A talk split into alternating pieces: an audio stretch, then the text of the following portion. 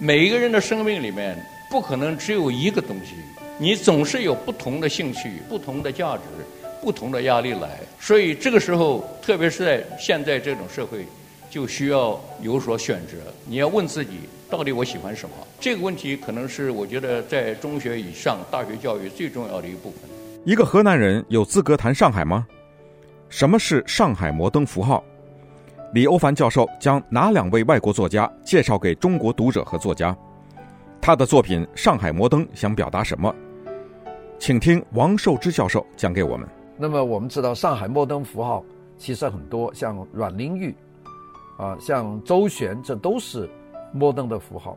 这个分析的文章就是说，李欧梵把施哲存打出来，那就是说，因为他具有知识分子的群体来说，他更具要有格调、有品位。那所以呢，就说他是给施哲存先生脸上贴金啊，讲了很多这样的话，并且呢，这个批判他的文章好几篇都说施哲存也不是上海人，李欧梵更不是上海人，这个文下之意啊，好像不是上海人就不能讲上海，我就觉得莫名其妙。你说现在住在香港的这么多七百七十万的香港人，有多少是地地道道的香港人？你问他们的籍贯，基本上就是珠江三角洲的，或者是番禺，或者是南海，或者是顺德，或者是潮汕，就包括李嘉诚是潮汕人。那你能说他不代表香港吗？这个话根本就是说用出生地来标榜。如果用这个话来说，那现在有资格研究北京的人没有两个，因为北京原来没有多少人，现在北京这个两千万人都是移民。那也就换句话来说，所有住在美国的人都没有资格研究美国，因为美国除了印第安人以外都没有真正的原住美国人。这种用出生地的方式来批评，是非常的低级的一种批评啊。那么当然，他这个骂这个李欧梵的很主要一点，就是说他对孤岛时期的上海情有独钟呢。他说个人品味是次要的原因，他认为上海的摩登基本上就是西方人。打造的一种符号是西方人对中国的想象，啊，所以这是西方的，所以因为是这样的话呢，那就是不行了啊，这个就是要打倒了。当然，这个骂归骂，但是李欧梵对中国文学界的影响就大的不行了，因为除了他的这本《上海摩登》以外，他有很多的著作，有很多的演讲。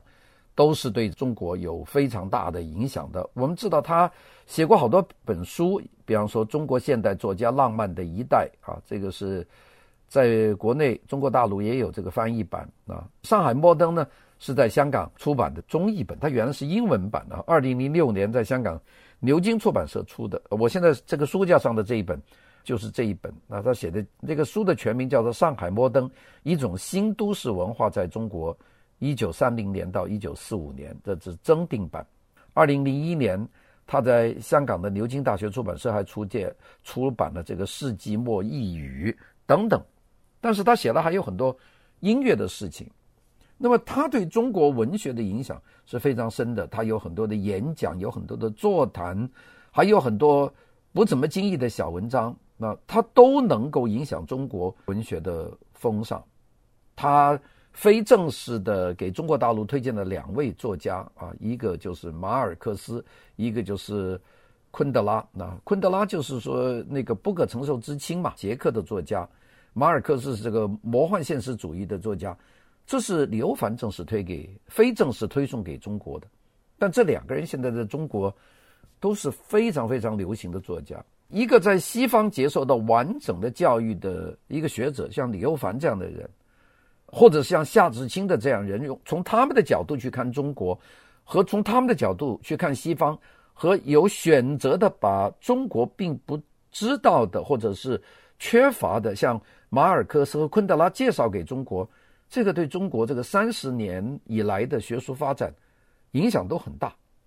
我们说马尔克斯和昆德拉对中国作家的影响远远超过其他的外国作家。甚至呢，有一段时间呢，中国作家几乎达到了言必称马尔克斯和昆德拉的程度。这个有什么错呢？那批判他的人又说了，昆德拉是在捷克布拉格村的时候逃亡到西方的，所以谈了这一点。马尔克斯的里面的魔幻色彩，呃，就是说李欧梵对中国大陆不正常的现实生活的想象。哇，这些贴标签的指控是非常凶恶的。当然，幸亏这些文章是现在写的。如果李欧梵是住在中国大陆，又处在中国大陆管理之下，要有一篇这样的文章再退回去二十年的话，基本上就可以把他抓到监狱和判刑了。这种就是真正的文字狱了。所以我有时候觉得中国的文人呐、他的根本不存在的那种，我们说余英时先生说的士，就是那种知识分子能够。保证道统的，现在尽是这种想办法去挖别人的政治的不正确的缺点，然后用堂堂正正的包裹得很漂亮的学术研究的外衣来对他进行攻击。那么，当然，现在他写的这些攻击文章，恐怕海外也没有什么人看，但是在国内呢，他的确很多人是去看的。当然，我不认为这种对这四个重要的文化人的批判。能够有多大的影响？就是在中国国内的影响，也就是凤毛麟角。包括我自己，我看了以后，也就是笑一笑而已，不会对这个事情太下心思。这个就是讲到了批判的第三个人，就是李欧梵。李欧梵他是一个非常聪明的人啊，他博采众长，论述领域非常的丰沛，非常厉害，加上他的老师也是非常好的。在台湾封闭的年代的时候，李欧梵考上了台湾大学的外文系，所以他和白先勇、陈若曦、王文兴、欧阳子、戴天这些人是同班同学。到大学期间呢，他年年呢都是得奖的一个人，呃，全年级第一名啊，出身名门又用功，所以呢做得非常好。